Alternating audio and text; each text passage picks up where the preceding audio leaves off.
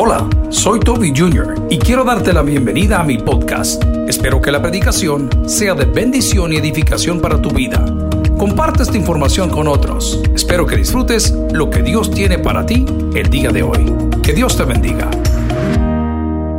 Quiero hablarte de las cinco piedras. Las cinco piedras. Hubo un señor Julio Iglesias que habló de una piedra. ¿Y qué dijo Julio Iglesias? Que tropezó con la misma. Amén. Tropezó con la misma. Pero primer libro de Samuel, capítulo 17, versículos del 1 en adelante. Hemos titulado la meditación de esta tarde Las cinco piedras. ¿Cómo se llama? Las cinco piedras. Y vamos a despejar esta duda. ¿Por qué si Dios hace las cosas bien, tuvo David que recoger cinco piedras? ¿Por qué tuvo que recoger cinco piedras? ¿Qué pretendía David y qué podemos aprender nosotros de esta porción de la palabra? La palabra del Señor, la Biblia, la leemos hoy en el nombre del Padre, del Hijo del Espíritu Santo. La iglesia dice, amén. Los filisteos juntaron sus ejércitos para la guerra y se congregaron en Soco, que es de Judá, y acamparon entre Soco y Aseca, en Efes Damín.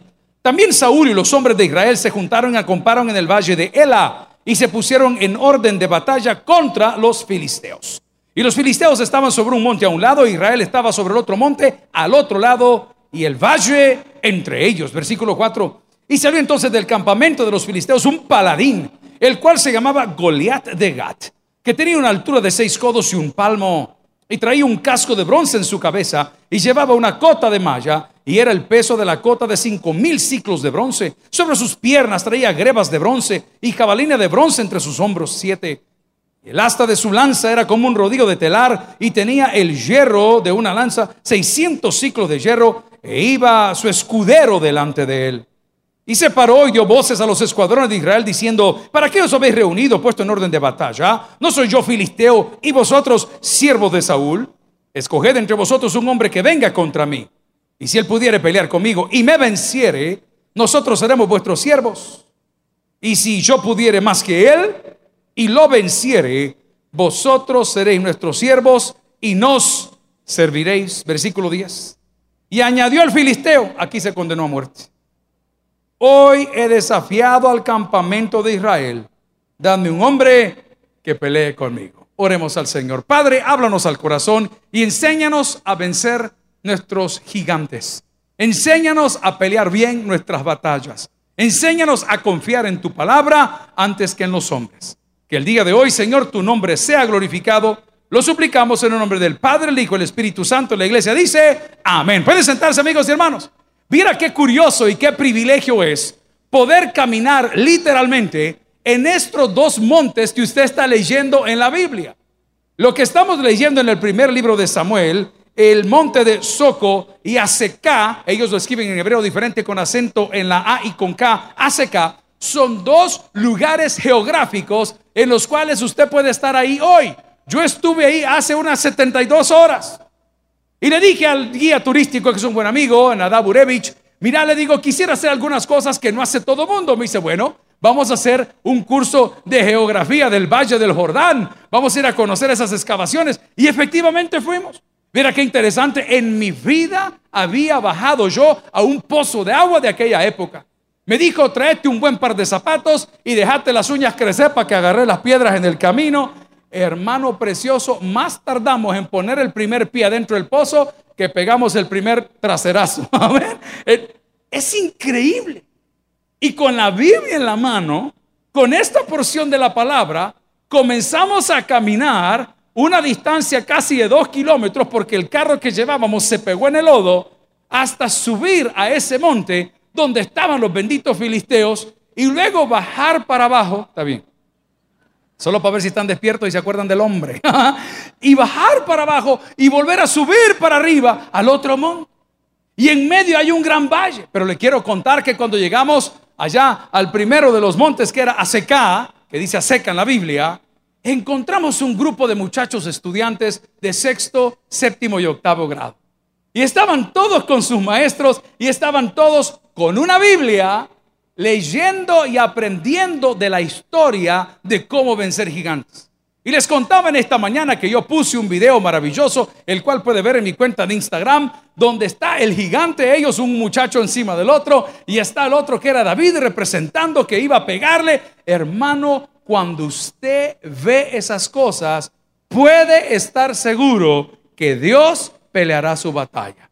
Si ese monte sigue ahí, si ese lugar sigue ahí, es testimonio de que mayor es el que habita en mi vida que aquel que me anda intimidando en el mundo. Si ese monte sigue ahí, es testimonio que si tú obedeces y recoges esas cinco piedras, serás capaz de vencer cosas que jamás imaginaste podías vencer. ¿Y cuál es la primera? La muerte. La muerte. Uy, hay gente que they cheat death. Ellos le hacen trampa a la muerte, que casi se muere. ¿No viste esos videos que lo ponen nervioso a uno? Que el hombre va pasando, ¡bum! cae el poste enfrente, ¡ay! se hace para atrás y dice: Este le, le ganó a la muerte. Cristo venció a la muerte en la cruz del Calvario. Y dice la palabra que Cristo son las primicias de la resurrección, porque luego de Cristo vamos todos aquellos que hemos creído en Él. Entonces viene la pregunta, ¿dónde está o muerte tu victoria? ¿Dónde está o muerte tu corona? ¿Dónde está o muerte tu gozo? Amigos y hermanos, la paga del pecado es muerte y cuando nacimos a esta vida y a este mundo, nacimos condenados a morir. Pero el día que Cristo llegó, nos reconcilió para con Dios. Y la primer pedrada que le pegó al diablo, de las cinco de las cuales le quiero platicar, fue que arrebató nuestra vida de las manos de la muerte. ¿Habrá alguien agradecido aquí el día de hoy? Alguien que le han devuelto la vida. Gloria a Dios. Hay un muchacho que fue sometido a una operación de espalda. Se llama Rodrigo. El pastor Jorge, sin saberlo, le dio una beca de teología esta semana. Vino tarde a inscribirse y le recomendó entrar en el siguiente ciclo. ¿Sabes por qué está aquí? Porque le dijeron que tenía tumores en la columna vertebral lo meten al hospital, le rajan la espalda, el mismo doctor que le hizo el examen, con los exámenes, con todo listo, y cuando abrieron la espalda, los tumores no estaban ahí. ¿Sabes por qué no estaban ahí? Porque ahí estaba la presencia de Dios. Donde está la presencia de Dios, ahí hay libertad. Dios te ha devuelto la vida y es la primer pedrada que le vas a pegar al gigante que se llama duda, que se llama falta de fe, que se llama frustración, que se llama yo no puedo, que se llama yo no sé, pero tienes que tener algo indispensable. ¿Una onda? No, una unción. Antes de toda esta historia, en el capítulo 16, encontramos a David siendo obediente, llevando alimentos a sus hermanos a la batalla. Y cuando este paladín que leímos en el capítulo 17 dice, y hoy he desafiado a Israel, el muchachito oyó y dijo, ¿quién es este para que desafíe al Dios vivo? ¿Y sabes qué dijo el paladín? ¿Que acaso soy perro para que me manden un cipote a pelear? Aquí viene la buena noticia. Lo más vil del mundo escogió Dios para avergonzar a lo más sabio. No importa cuántos días tengas de haber nacido de nuevo. A Él sea la honra y la gloria. No importa si tienes experiencia o no. Aquí no se trata que tú vas a pelear. Aquí se trata que tú vas a creer. Porque al que cree, dice la palabra, todo le es posible. ¿Por qué eres un fracasado? Porque no crees ni en ti mismo. Porque no sabes ni lo que eres. Un día quieres ser astronauta, otro día quieres ser contador, otro día quieres ser arquitecto, otro día quieres ser músico. No sabes lo que quieres. ¿Sabes qué quería David? Glorificar a Dios a través de su unción. Por eso dice el Padre nuestro que todo lo que pidiéramos también al Señor, Él lo va a proveer.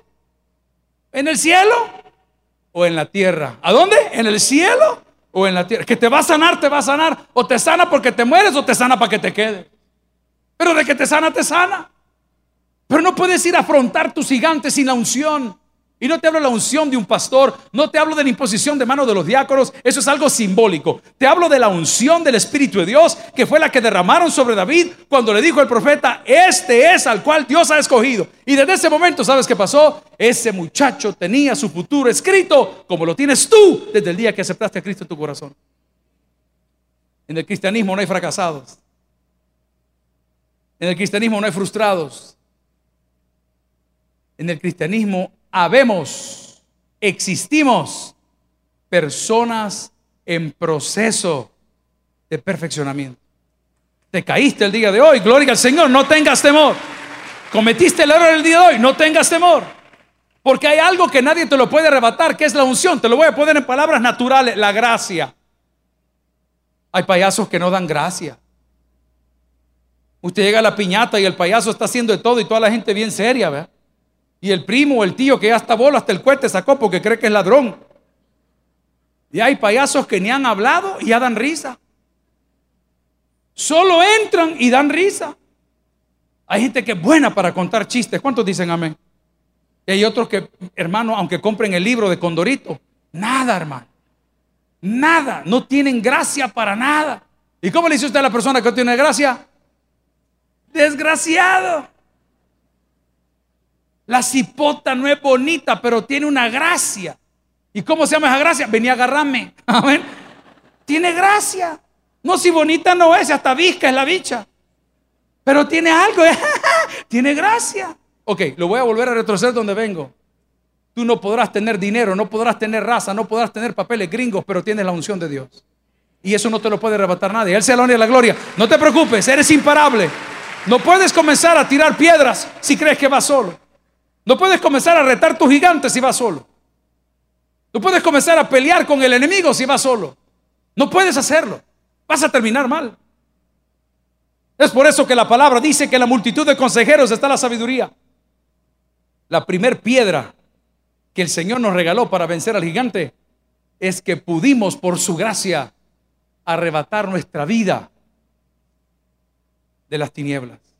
El centro de mi vida eres tú. ¿Qué éramos? ¿Qué fuimos? ¿Qué somos ahora? Yo prefiero tener hijos cristianos que profesionales. Ahí te la dejo. Ojalá sean los dos. Pero yo prefiero tener hijos que respeten a Dios a hijos que tengan buenos salarios. Pero nosotros estamos siempre clavados en que queremos decir que nuestros hijos estudian fuera. Mi hijo está en Michigan. Mi hijo está estudiando fuera en Mariona. Mi hijo está sacando una especialización ahí en Apanteos. Amén. Allá está aprendiendo sastrería, porque como las nanas no se dan por vencido, el niño, 43 años, nunca ha trabajado, nunca nada. El niño, ok. Nos encanta jactarnos. Yo voy a mandar a mis hijos a estudiar. ¿Por qué no comienzas por traerlos a la iglesia?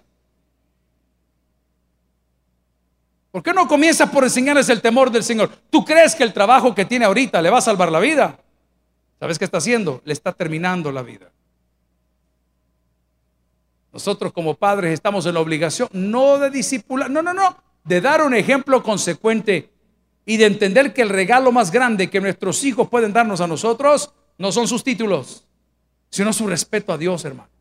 Te voy a explicar por qué. Porque el que respeta a Dios, respeta a todos respeta a los gobernantes, respeta a los mayores, respeta a los niños, respeta a las mujeres, se respeta a sí mismo porque él respeta a Dios.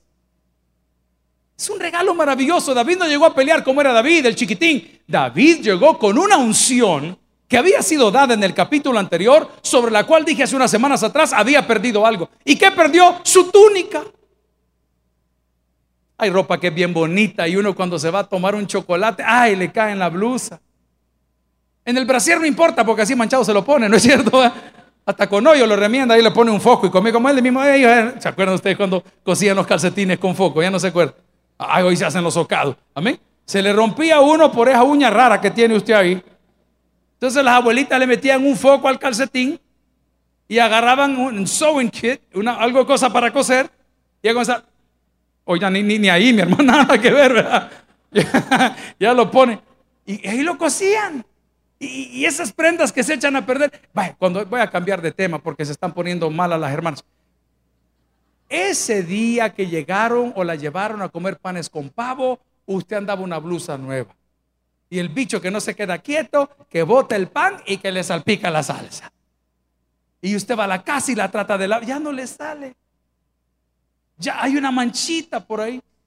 Se echa a perder. ¿Por qué se echa a perder? Por eso que nos chispeó. Muchas veces nuestra vida se echaron a perder por cosas que ni nosotros hicimos. Le voy a dar un ejemplo. He sido bendecido con un papá muy bueno. Pero el papá muy bueno también cometió errores. Y por más que yo me quiera desligar, no me puedo desligar porque es mi papá. Y cuando paso por migración en Estados Unidos, me dicen, buenas tardes, eh, ¿a qué viene? a predicar. Eh, ¿Usted cuánto tiempo se va a quedar? Tres días. Eh, ¿Usted cómo se llama? Y él tiene el pasaporte ahí, vea. Le llamo Mauricio. ya van, ya Es para ver si están poniendo atención, amén. Me llamo Edgar. ¿Edgar qué? Edgar López Bertrán. ¿Y no tiene otro letrecita por ahí en su nombre? Mm, no. ¿Seguro? Ah, ¿cómo no? Yo me llamo, o me llamé, o me llamarán, o no lo sé. Edgar Antonio López Bertrán. Pero como mi papá se convierte al Evangelio, me quita el Antonio. Y yo le hago la pregunta al Señor que está ahí, que es la autoridad que me puede mandar a mi casa en ese momento. Le digo, ¿por qué la pregunta? Oh, me dice, porque tengo un Edgar López Bertrán aquí que ha tenido problemas con la ley. No lo conozco.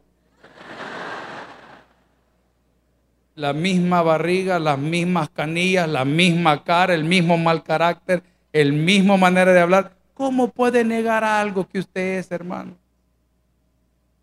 No, yo soy santo. ¿Y de dónde? Ni de la orilla. Por cuanto todos pecaron y están destituidos de la gloria del Señor. La primer pedrada se la vas a pagar a Satanás el día que recibas la unción que por gracia Dios te da por Jesucristo. La segunda pedrada que le vas a pegar. Vas a vencer tu orgullo. Vas a vencer tu orgullo de ponerte de pie y decir, porque no me avergüenzo el Evangelio, porque es poder de Dios. Es la segunda pedrada. ¿Y por qué debo de vencerla, pastor? Porque la misma Biblia dice el que se avergüence de él en la tierra, él se avergonzará de nosotros frente al Padre que está en los cielos. Te voy a contar una historia. Yo soy hijo de pastor desde que tengo memoria. Y siempre traté de ocultarlo siendo o más bayunco o más vulgar o más relajo. Porque yo no quería que me tipificaran. Acuérdese que antes ser evangélico en el país era un crimen. Nos habían estigmatizado, habían los hermanos separados, les he contado repetidas veces en los colegios católicos que pude ir, yo no podía tomar la comunión porque era hijo de pastor. Y cuando le preguntaba por qué, ah, porque su papá es evangélico. Entonces yo creí que ser evangélico eh, era lo peor. Yo llegaba entre mis amigos y todos iban a misa y yo no iba a misa. O todos iban para la playa en Semana Santa y yo me quedaba en la iglesia. Todos iban al cine, yo no iba al cine. Todos iban a la fiesta, yo no iba a la fiesta. Todos tomaban, yo también. Eh, eran cosas así de, de evangélico. Mi papá me daba la Biblia y yo le ponía calcomanías de todo. Hasta de tic-tac. No sé si se acuerdan ustedes. Un gallo todo feo así. De Chepetoño, ¿se acuerdan de Chepetoño también? Ah, todos han sido bolos, ya lo vi yo. Yo le tapaba la Biblia. Aquí hubo gente que traían la Biblia envuelta en una bolsa. Pero cuando aparecieron las maras,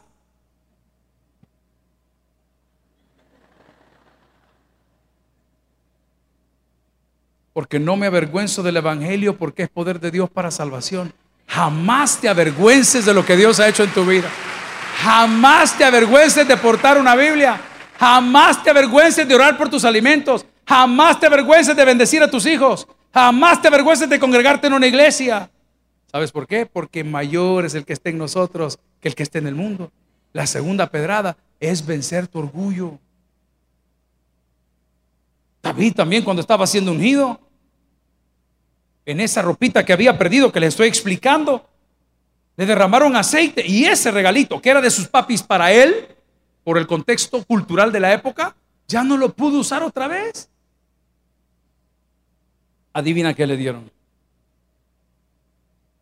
Un manto, una unción. Yo estaba sorprendido el otro día. ¿Cuántos nos han lustrado los zapatos alguna vez? Amén. Los hermanos que lustran los zapatos son muy hábiles. Aquí tenemos uno que le decimos Hulk. No es ni por verde ni por fuerte, sino por negro y por chiquito. Amén. Así como, nada que ver, la antítesis. Y cuando usted pone el zapatito, ellos agarran unos pedacitos de cartón y se lo meten así, hasta cosquillas. Una que bayún. Y de repente agarra el primer cepillo cuando está hablando con usted, quita el polvo De repente hay un montón de botecitos, ¿cuántos se acuerdan? Con diferentes tintes, dependiendo qué color le pongo. Amado, que no está viendo que es café, ponele café, vea. Y le hace el botecito, con los el cepillo. Cuando llega a la caja y se quita el zapato, la pata toda pintada, ¿no es cierto? Porque le puso demasiado tinte. Y comienza el hombre a, a bolear su zapato. Y usted comienza a ver los resultados de ese, de ese cambio. Pero quiero entrar en el tema de que cuando el zapatero, el boleador, le aplica un tinte, un sellador, ya no hay marcha atrás. El ingeniero Tirsa estaba pensando, estos, le decimos calcetines, son, tienen 10 años de estar ahí arriba, los tenemos que comprar. Le voy a compartir datos de los que yo sufro todos los días. Esas cosas valen 36 mil dólares. Así de fácil. Eso, volado, eso vale. Y dice el ingeniero Tirsa, pastor, ¿y si los teñimos con añelina? Tiene una buena idea, ya me imagino a todos ustedes prietos el día que arranque la cosa. amén. ¿Y si los teñimos con añelina? Pero no se va a poder. Pero lo que me llamó la atención, que estoy hablando del teñido, del boleador, es que ahora en Estados Unidos usted llega a un centro comercial o en Europa y le lavan los tenis. Los tenis deportivos que usted tiene puestos y se sienta en una silla igualita y están los muchachos mucho más modernos, pero ahora le aplican un sellador. Es un repelente de agua y le hacen la prueba ahí, agarran el zapato y le tiran la soda, la gaseosa, el café y lo repele. Esta es la unción de Dios en tu vida. Primero te va a medio incomodar cuando te pongan los protectores. Después para sacar el botecito, lo que necesitas echarte por encima. De repente te va a pegar dos que tres jalones de mechas, te pasa la manta por atrás, y le pone la pata y le pega en la boca al hombre. Y de repente cuando sales caminando de ahí, nadie te puede arrebatar de la mano de Dios. Y te van a tirar piedras, y te van a tirar dardos, y te van a tirar críticas, y te van a tirar a querer hacer tropezar.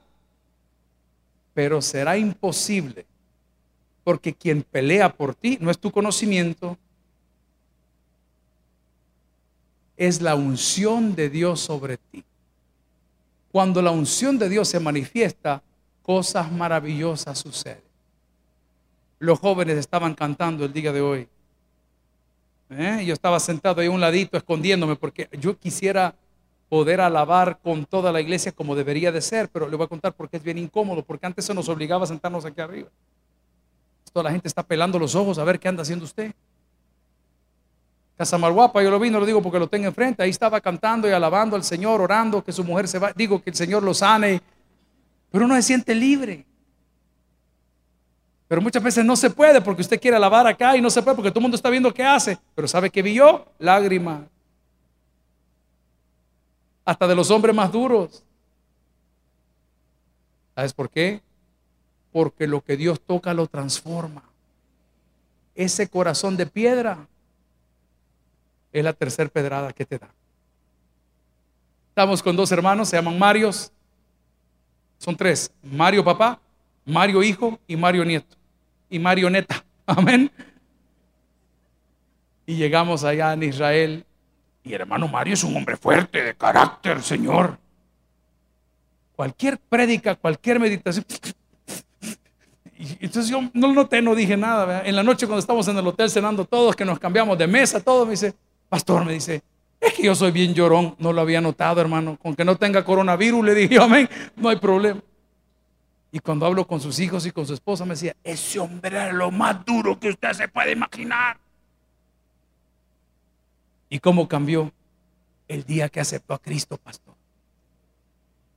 Todas esas malcreadezas que decía se fueron todo su mal carácter se fue. Aquí está el que no me deja mentir, que eso me nos hacía reír con cada cosa. Porque la tercera pedrada que le vas a pegar a tus gigantes es el cambio de corazón.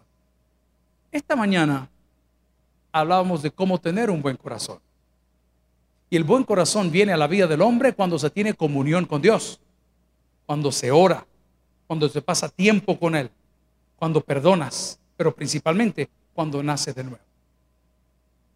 Si tu corazón se ha endurecido de tal manera que no te afecta ver a un pobre, que no te afecta ver a una viuda, que no te afecta ver a alguien que ha perdido la vida, que no te afecta ver la juventud perdiéndose por todos lados, te es necesario nacer de nuevo. La cuarta pedrada, tu autoestima. Tu autoestima. ¿Hay mujeres en la casa de Dios? Levanten la mano las que son mujeres, por favor, y lo saben. Amén. Amén. Quiero hablar de este tema directamente con la mujer, porque el hombre está engañado. O sea, el hombre cree que es sexy, aunque ande el pantalón hasta aquí arriba. El hombre cree que es fuerte a sus 60 años, que anda con cipotías. El hombre está engañado. El problema de autoestima no tiene. Lo que tiene problema es de vergüenza, porque nada le da vergüenza. Pero la mujer muchas veces, por nosotros los hombres, que somos golpeadores o maltratadores psicológicos, físicos, económicos, la mujer perdió su autoestima. Y las palabras que dice y escucha de sus hijos, de su esposo, la han hecho sentir que ella no tiene ningún valor. ¿Sabes cuán importante es la mujer en el plan de salvación de Dios para el mundo? Que sin María no habría Jesucristo. Jamás lo olvides. Si el Señor pudo crear otro Edén, ¿por qué no? ¿Por qué no levantar un Mesías del polvo? Pero escogió a una mujer. Y a través de ella nos dio el regalo de regalos, que es a nuestro Señor Jesucristo. La cuarta pedrada que vas a utilizar hoy es para vencerle al gigante tu autoestima. Decía mi pastor general, poquito duro muchas veces, yo sé quién soy. ¿Lo puede decir conmigo? Yo sé quién soy. Le voy a decir de una manera salvadoreña. El que quiere estar conmigo, que se quede. Uy, amén. Y el que no, que se largue. Quédate. Si ella no te quiere, ella tu dinero busca. No, hermanita linda, valórese. Que el que se va sin que lo echen, vuelve sin que lo llamen. Cuando se dé cuenta que no funcionó, cuando se dé cuenta que ya no tiene, cuando se dé cuenta que la otra es colaboradora de muchos hogares, automáticamente la mirada va a volver de donde salió. ¿Cuántos de nosotros ahora como hombres, teniendo grandes oportunidades que la vida nos da, seguimos esclavizadas o esclavizados a las circunstancias? ¿Cuánto valen tus sueños? Te voy a hacer una pregunta más fuerte, varón. ¿Cuánto te pagaron para renunciar a tus sueños? Tu primer salario. Tú querías ser un cocinero. Tú querías ser un pintor.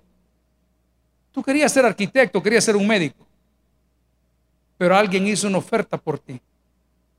Y dijo, te voy a pagar tanto con tal de que trabajes en esta empresa y aquí te voy a tener. Mi amigo, te tengo un mensaje de parte de Dios. Al que cree, todo le es posible. Te voy a contar una cosa de mi casa. Gloria al Señor si se lo quiere regalar a Él. De nuestra casa. Mis hermanas mayores, mis hermanos menores, ninguno de ellos se atrevió a atravesar por la universidad. No les critico, les entiendo. Se casaron las chicas, los menores tienen un rango de edad todavía para algún día meterse. Pero cuando a mí alguien llegó y me pegó la humillada de mi vida y me dijo, ¿y usted qué es? A sus 23 años, ni siquiera dije, Señor, ¿sabes qué? Para luego es tarde. Mis maestros me dijeron todo el tiempo, usted no trae pared. El maestro que les conté que me dijo, sus oraciones pasan del techo.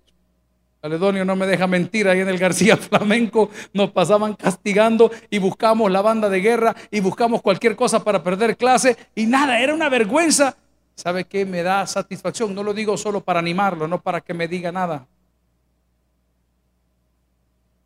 Soy el único que estoy casado, soy el único que pasé por la universidad.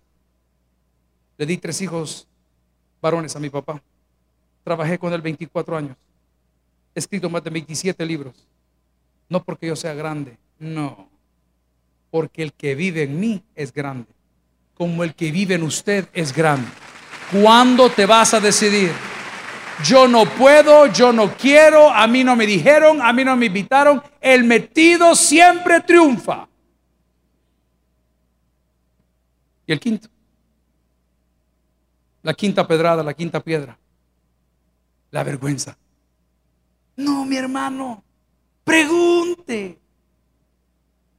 Estamos en un vuelo lleno. Y eso es bien incómodo. Ahí le pregunté al capitán, capitán durmió, ¿cómo, pastor? Me dijo, si el señor que llevaba al lado era bien grande y me traía así de lado y, me se levantaba cada momento. Pregunte, hermano. ¿Cuántas veces vaya a la cafetería? Tiene hambre y tal vez olvidé la billetera, qué pena. Y usted aguantando hambre. Pregúntale a la señora, mire, disculpe, fíjense que olvidé la billetera y tengo hambre. ¿Cree que me ha de comer? Risa le da, no hombre, pregunte. ¿O no? ¿Cuántas veces se sube al bus? Y usted se sienta, estos microbuseros, qué música, qué bárbaro. ¿Y por qué no le pregunta si puede cambiar la estación, hermano? Pregunta, hermano. Yo nunca me voy a casar, tiene razón, porque Dios nos bendice. Saludos, pero, pero pregunta, hermano.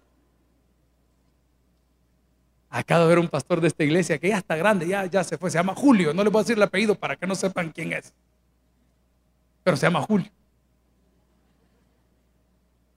Y como estaba en esa oficina y, encendí la computadora y estaba la página en Facebook, inmediatamente, ¡rac! Julio, Julio, se casó Julio. Ese hombre feo, hermano. O sea, que no hay un concepto para describirlo así, pero es feo. Pero es buenísima onda. Es simpático, es fregón. Con él hicimos el primer viaje misionero a Honduras. Pastor Iraeta, Pastor Alfaro, Julio y su servidor. Y siempre, hermano, no me lo podría creer.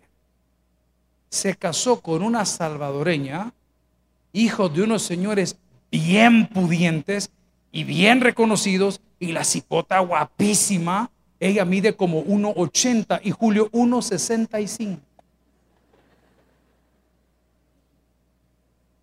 Se lo juro que cuando vi a la niña oré por ella. Padre, que los niños salgan como ella. Amén, no salgan como Julio. Adivine por qué se casó con ella. Porque no tuvo vergüenza de preguntarle, mi amor,